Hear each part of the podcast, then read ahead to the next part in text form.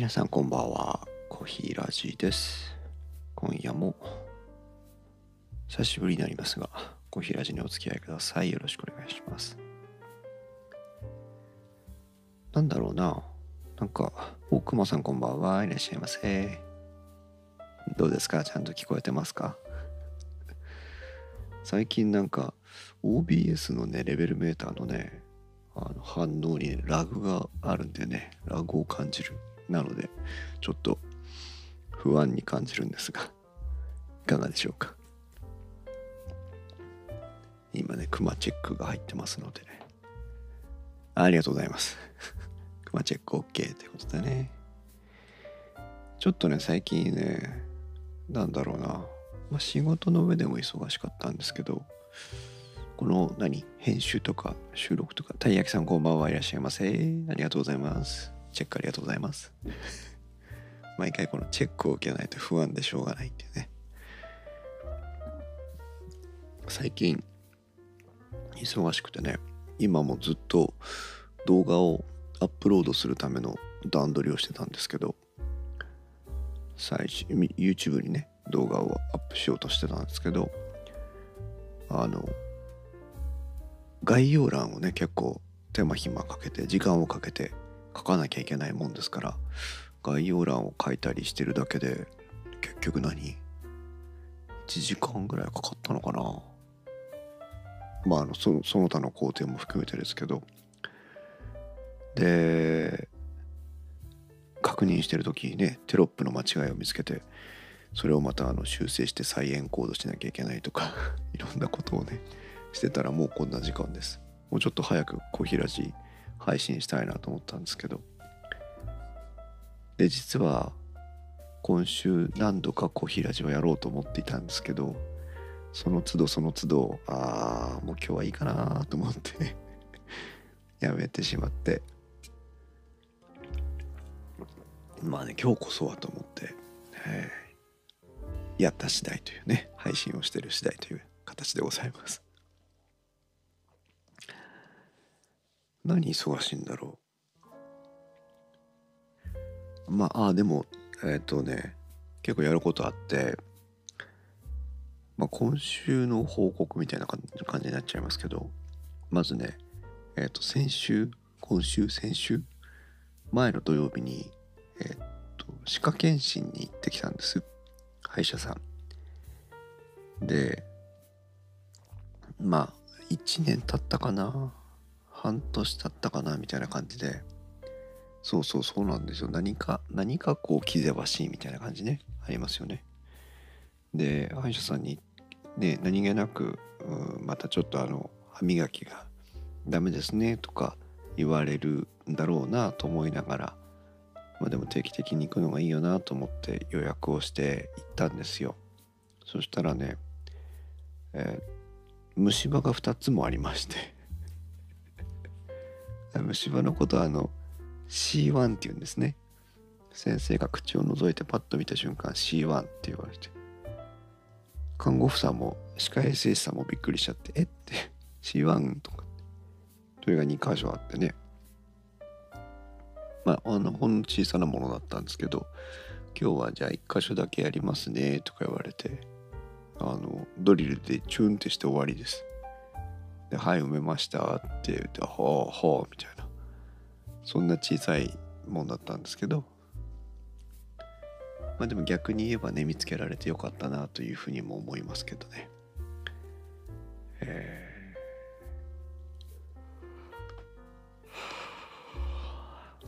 ー、で、その、歯医者さんに行き、私ね、歯列矯正とかしてたので、歯医者さんは馴染み深いというか あまりあの苦手ではないんですけどでも嫌ですよねあの痛いのはね。今回は全然痛みも何もなく今週末もう一回行くのかなっていう感じで予約を取っておりますがそんな土曜日日曜日を経て、えー、であれ？違うな土曜日じゃないな月曜日行ったのか。月曜日たまたま休みで月曜日行ったんですね。で火曜日水曜日あそうそうそうそう。で月曜日に動画をね撮りたくて撮撮ったんですよいくつか。でそのうちの一つがポッドトラック P4 というね株式会社ズームが出しているポッドキャスター向けレコーダーのもうちょっとこの実用的なレビューを作りたいなと思ってまして、えー、ポッドトラック P4 でアンカーに音声をポッドトラック P4 とスマホでアンカーに音声を録音する方法それからスタンド FM に音声を配信する方法というのを動画を撮りました。で今週は夜は結局その動画の編集をずっとやってましたね。あの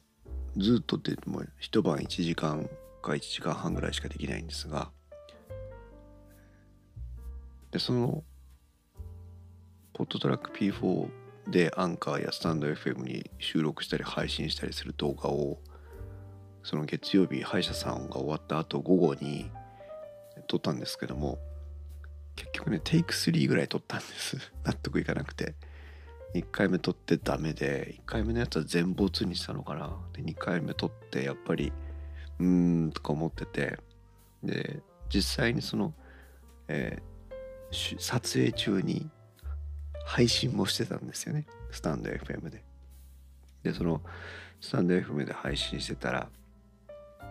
リスナーさんが入ってきてくれて実際にその私が撮影してる様子を聞いてもらいながら配信をしたんですけど。うん、結果的にそのでもじゃあもう一回撮ろうかなっつってその聞いてもらいながら配信したのが良くて。なのでテイク3の映像を中心に動画を再構成して編集をしてたので結構時間かかったんですが。でもまあまあいいものができたのかなと思って、えー、配信直前の段取りのところまで今終わしたところ。です。今日はそこまでやってました。それから月曜日に私木工 DIY で棚を増設したっていう話をツイッターとかでしてたんですけど私の機材を収納してる棚をね増設したんです。正確に言うともともとあった棚をどかして、えー、一部もうすでに自作を日曜大工で作っていた棚を、えー、拡幅したというね横に幅を広げたという感じなんですけどもその拡幅工事をやってたもんでそれを動画に撮ってねこんな風にしたんですよっていうのを共有したいなと思って撮影したのが2本あったんです。デスクの周りそう部屋の改造くまさん。デスクの周りの棚を改造したよっていうまああれだあれデスクツアーっていうのをね撮ってみようかなと思ったんですよ。そのパソコンのデスクをね紹介するおしゃれな映像が流れてるじゃないですか YouTube で。デスクツアーやろうかなと思ったんですけど撮ってみたらもう全然イメージと違っていてこれ全没です。もう消しました。きれいさっぱり。でその棚の紹介の方もきれいさっぱり消しました。でやっぱこうセンスの問題だよねって俺にはできないなと思ってやめようかなとも思ったんですけど、まあ、その後いろいろ考え直してもう一回チャレンジはしてみようとは思ってますでも動画でこうずっとダラダラ喋りながら スペシャリストってことはないです。見たらびっくりするぐらい、あの、完成度は低いですよ。でもこうダラダラと喋りながら解説しながら動画を撮るんじゃなくて、えと動画は動画で動画というか、まあ、あの七量ね静止画を撮って静止画で、まあ、動画を構成していこうかなといわゆるスライドショー的にそっちの方がまだねこう雰囲気出せるんじゃないかなと思いましてまあ、その方向でちょっと考えてます。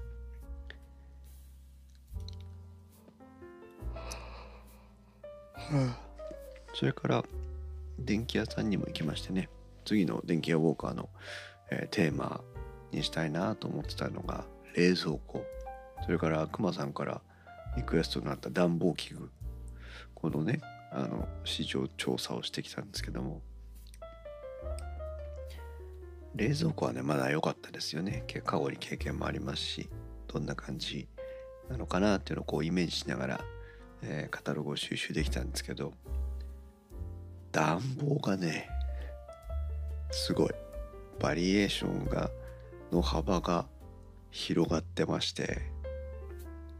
あ暖房これは一言では語りきれないなと思って。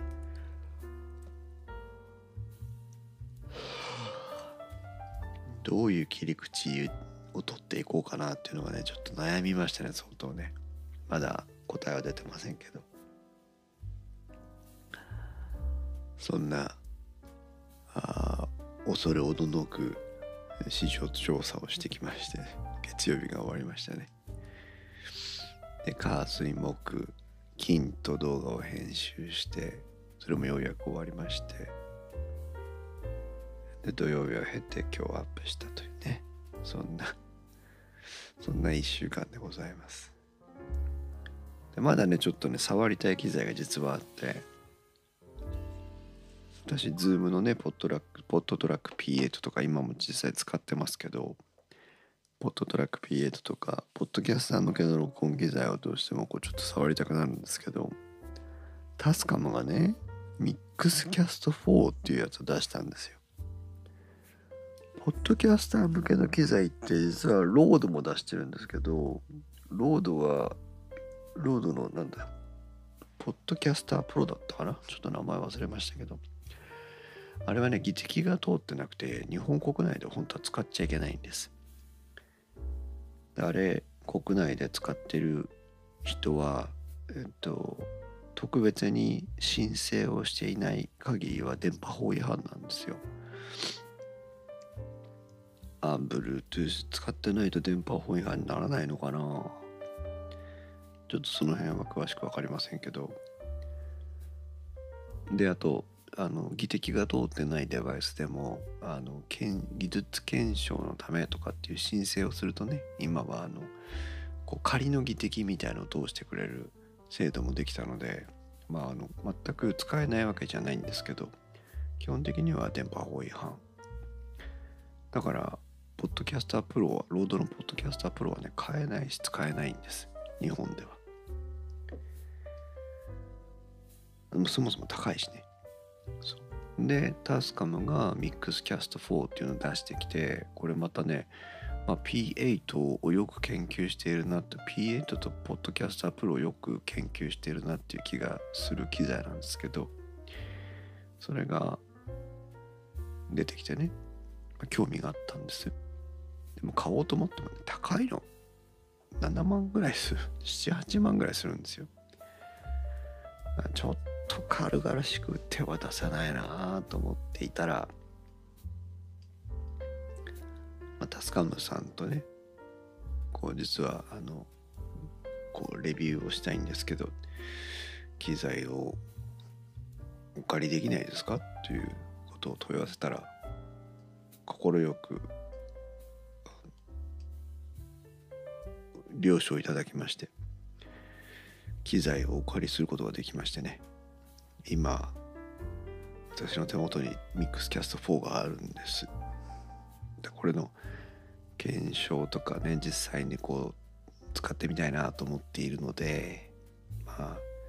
今週はそのミックスキャスト4を触っていこうかなとは思ってるんですけどね。それにしても電気屋ウォーカも撮りたいなと思ってまして、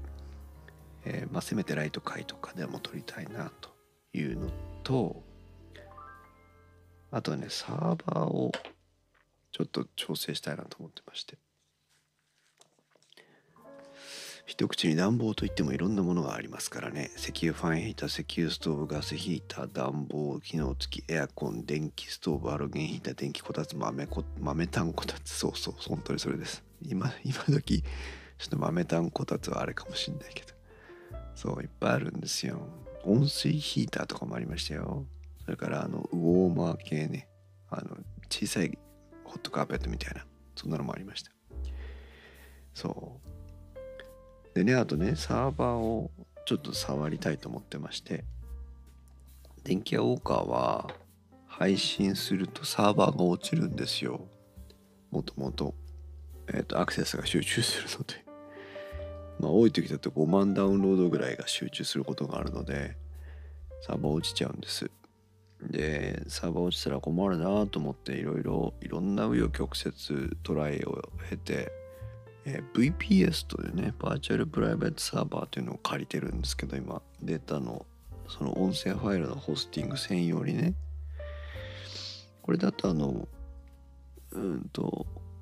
ネットワーク回線自体は100ベース T というあの速度の遅いやつなんですけどただあの待機制限がかから転送量上限っていうのがなくてあのダウンしないんですゆっくりとみんなにダウンロードしてもらうっていう形で使えてるのでしばらくこれで運用してきたんですけど今ねさくらのインターネットってコンテンツブースターって言って CDN と呼ばれるやつですけどえっ、ー、とまあまあその突然の負荷向上に耐えられる仕組みをね持ってるんですよね。万。5万ってなんだっけ？それでねあのそのコンテンツデリバリーネットワーク CDN という機能がレンタルサーバー私が契約しているサーバープランだとタダで多少使えるんですよ。あのセットになってるんですよ。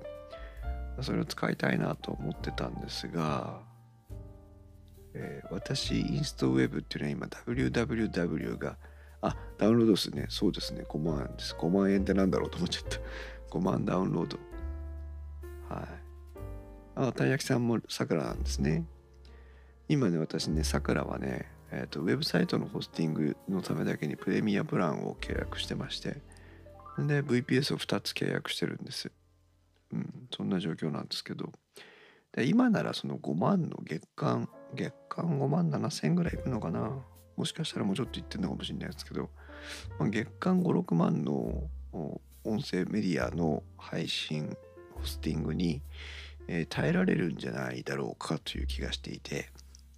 でさらにあの VPS に使ってる金を、えー、その CDN 機能のコンテンツブースター機能の追加料金に当ててしまえばあ仮に容量が不足したとしてもまだまだいけるわけ。で VPS っていうのは自分で管理しなきゃいけない面倒くさがあり差がありますけどレンタルサーバーっていうのは基本的にあのそこまで管理に気を使わなくていいと。でさらに言えば今までは VPS の方は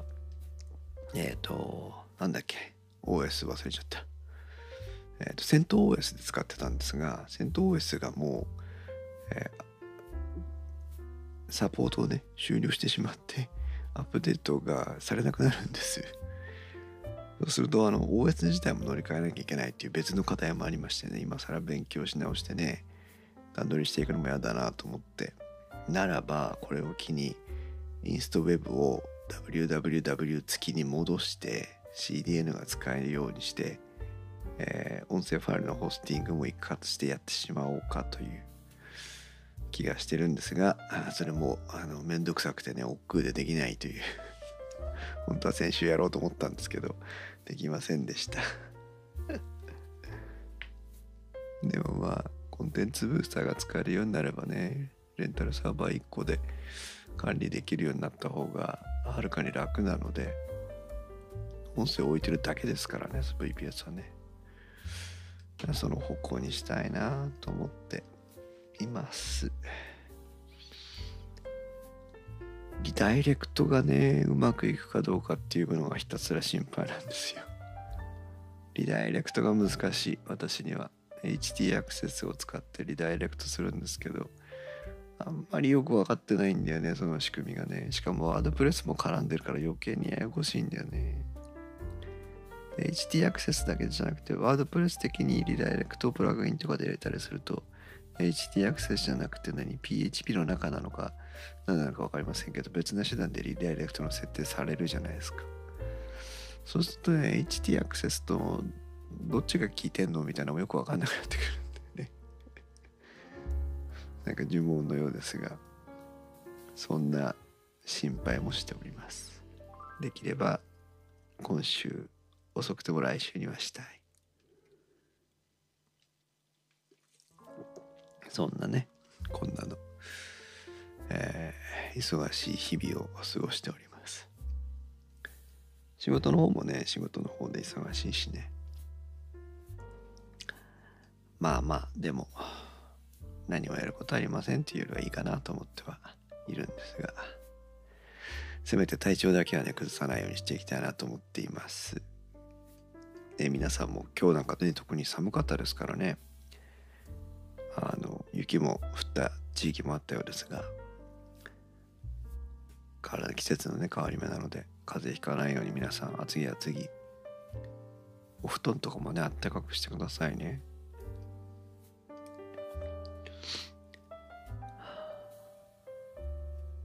まあそんなこんなでね今週来週もまたちょっとあの効率的に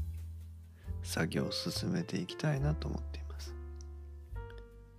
あそうそう。ポッドキャストをね最近ね「お弁当の蓋」っていうポッドキャストをね一生懸命聞いてるんですけど皆さんご存知ですか？春名誠さんというねおたい焼きさん焼き芋食べたんだいいな。そういう季節ですね。ご飯のお供というね春名誠さんという大学生のポッドキャスターさんがやってる番組なんですけどハッシュタグご飯違うまん？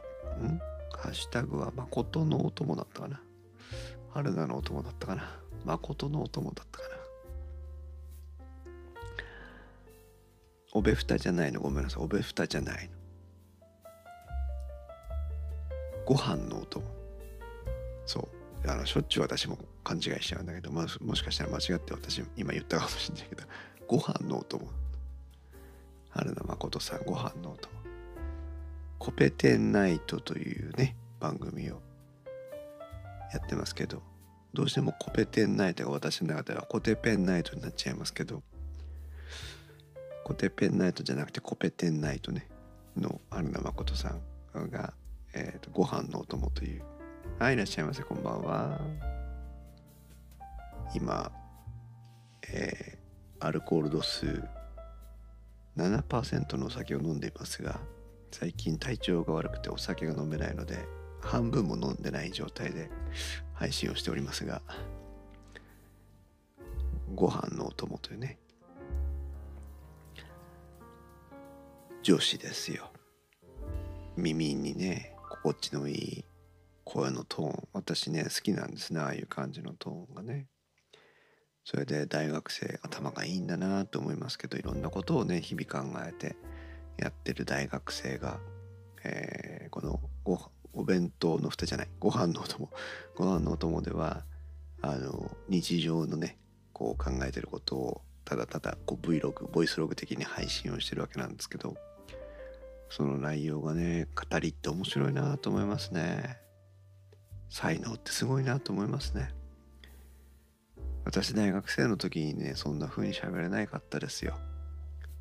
喋れなかった。しかもこう理路整然とね考えもまとまって聞きやすくてこう聞き手の聞きやすさっていうのを考えて喋ってるなっていう気がするんですよね。